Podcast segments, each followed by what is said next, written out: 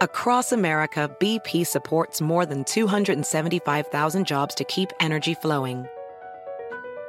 Jobs like building grid scale solar energy in Ohio and producing gas with fewer operational emissions in Texas. It's and, not or. See what doing both means for energy nationwide at bp.com slash investing in America. Hacer dinero de manera difícil, como degustador de salsas picantes, o cortacocos, o ahorrar dinero de manera fácil con Xfinity Mobile. Entérate cómo clientes actuales pueden obtener una línea de Unlimited intro gratis por un año al comprar una línea de Unlimited. Ve a es.xfinitymobile.com. Oferta de línea Unlimited gratis termina el 21 de marzo. Aplican restricciones. Xfinity Mobile requiere Xfinity Internet. Velocidades reducidas tras 20 GB de uso por línea. El límite de datos puede variar. Noticia en NTN 24. Hola, soy Moisés Naim y usted está escuchando una parte de mi programa de televisión.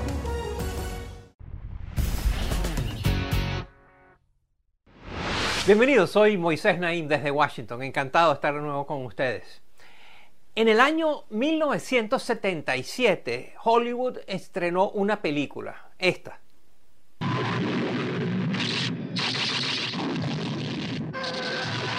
En inglés se llamó Star Wars, la traducción al español fue La Guerra de las Galaxias. Resultó ser que fue la primera película de una serie de películas, una de las franquicias más exitosas de la historia del cine, y tiene que ver con guerras que ocurren en el espacio. Pero la Guerra de las Galaxias no se quedó en Hollywood, llegó a Washington, a la toma de decisiones. En el año 1983, el periódico Washington Post reporta que la Casa Blanca, dirigida en ese entonces por el presidente Ronald Reagan, estaba creando una especie de protección que tiene que ver con la Guerra de las Galaxias. Eran cohetes, satélites que estaban en el espacio y que iban a impedir que cualquier cohete nuclear llegar a los Estados Unidos. Esta iniciativa de la Guerra de las Galaxias llegó hasta 1993. En ese momento el gobierno de Bill Clinton decide descontinuar las inversiones gigantes que se estaban haciendo por la militarización del espacio. Y hasta ahí quedó la historia. Y ahora está de regreso resulta que una vez más los países, las superpotencias del mundo, están enviando satélites, cohetes al espacio con el ánimo de destruir los satélites y los cohetes de los demás. Este es un tema poco conocido, quiénes son sus protagonistas, cómo funciona, qué consecuencias puede tener. Es un tema importantísimo que no se discute suficientemente y por eso aquí se lo presentamos. El Comando Espacial de Estados Unidos calificó como una amenaza real, seria y creciente el ensayo de un arma que podría ser utilizada para destruir satélites en el espacio.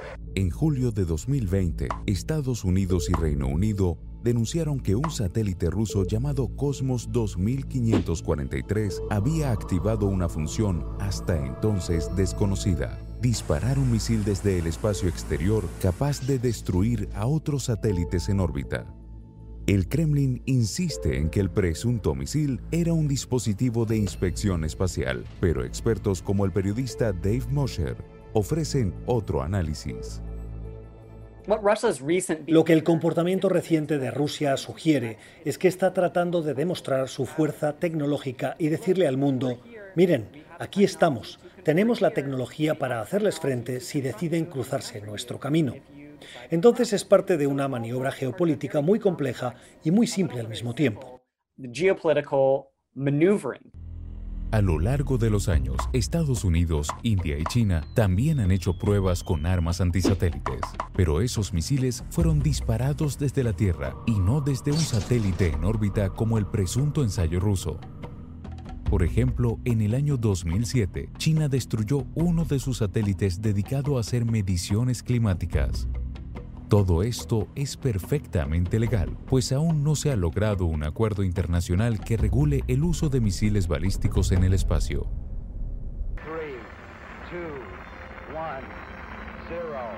En 1966, mientras Estados Unidos y la entonces Unión Soviética se enfrentaban en una carrera espacial, las Naciones Unidas creó un tratado internacional llamando al uso pacífico del espacio exterior. Este acuerdo, sin embargo, solo prohíbe el uso de armas de destrucción masiva o enfrentamientos militares en cuerpos celestiales como la Luna. Y es que cada país tiene intereses diferentes, de modo que incluso alcanzar un consenso sobre lo que constituye un arma espacial ha resultado imposible. En 2008, por ejemplo, Rusia y China propusieron ante las Naciones Unidas un tratado para regular el uso de armas en el espacio, pero Estados Unidos se opuso, pues la propuesta no garantizaba seguridad a sus activos militares fuera de la Tierra. Más recientemente, tras la presunta prueba rusa en julio de este año, se llevaron a cabo una serie de conversaciones en Viena para abordar con urgencia el tema, pero no hubo avances. Mientras tanto, potencias globales siguen preparándose para posibles conflictos bélicos extraterrestres. Estados Unidos, Francia, Japón, Irán, China, Reino Unido, India, Australia y Rusia han conformado fuerzas militares espaciales para protegerse frente a posibles ataques, incluido daños a sus satélites. Los lineamientos de cómo podría verse un campo de batalla en el espacio son muy borrosos e inciertos porque gran parte de la información al respecto es secreta.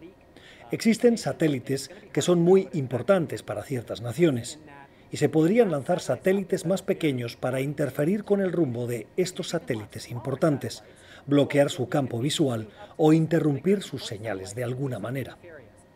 Esos son los tipos de ataques espaciales que podemos considerar en este momento.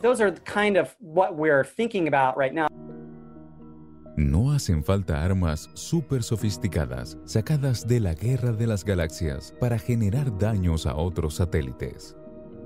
Considere, por ejemplo, las 130 millones de piezas de chatarra espacial flotando alrededor de la Tierra desde escombros de naves hasta piezas de Lego, estos objetos viajan a 30.000 kilómetros por hora. De chocar con un satélite podrían afectar su funcionamiento o incluso provocar su destrucción. Y las pruebas militares en el espacio solo aumentarán la cantidad de basura allá arriba. Se calculó que la llamada misión Shakti una prueba antisatélite llevada a cabo por India en 2019 generó unas 6.500 piezas de chatarra espacial adicionales. Aunque todo esto pueda parecer muy remoto, tiene consecuencias importantes sobre nuestra vida en la Tierra. Así lo explica el científico James Veda. Bueno, hemos desarrollado una dependencia en el espacio para hacer cosas que no podemos hacer muy bien desde la Tierra. Algunos ejemplos son el monitoreo del clima, que lo hemos venido haciendo desde principios de los años 60, las comunicaciones satelitales, los sistemas de navegación y el satélite de GPS que todos conocemos. La posibilidad de una guerra en el espacio o la destrucción de satélites no solo podrían afectar nuestro día a día, también suponen un riesgo para las prometedoras exploraciones espaciales que se están desarrollando en este momento, desde esfuerzos por colonizar Marte hasta viajes turísticos a la Luna.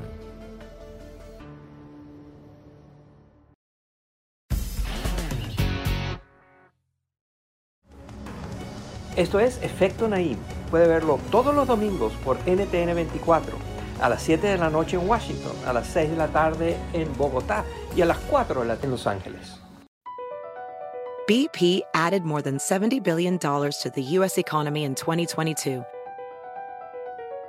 Investments like acquiring America's largest biogas producer, Archaea Energy, and starting up new infrastructure in the Gulf of Mexico. It's and, not or. See what doing both means for energy nationwide at bp.com slash investing in America. Puedes hacer dinero de manera difícil, como degustador de salsas picantes, o cortacocos, o ahorrar dinero de manera fácil con Xfinity Mobile. Entérate cómo clientes actuales pueden obtener una línea de un límite intro gratis por un año al comprar una línea de un límite. Ve a es.xfinitymobile.com. Oferta de línea o límite gratis termina el 21 de marzo. Aplican restricciones. Xfinity Mobile requiere Xfinity Internet. Velocidades reducidas tras 20 GB de uso por línea. El límite de datos puede variar.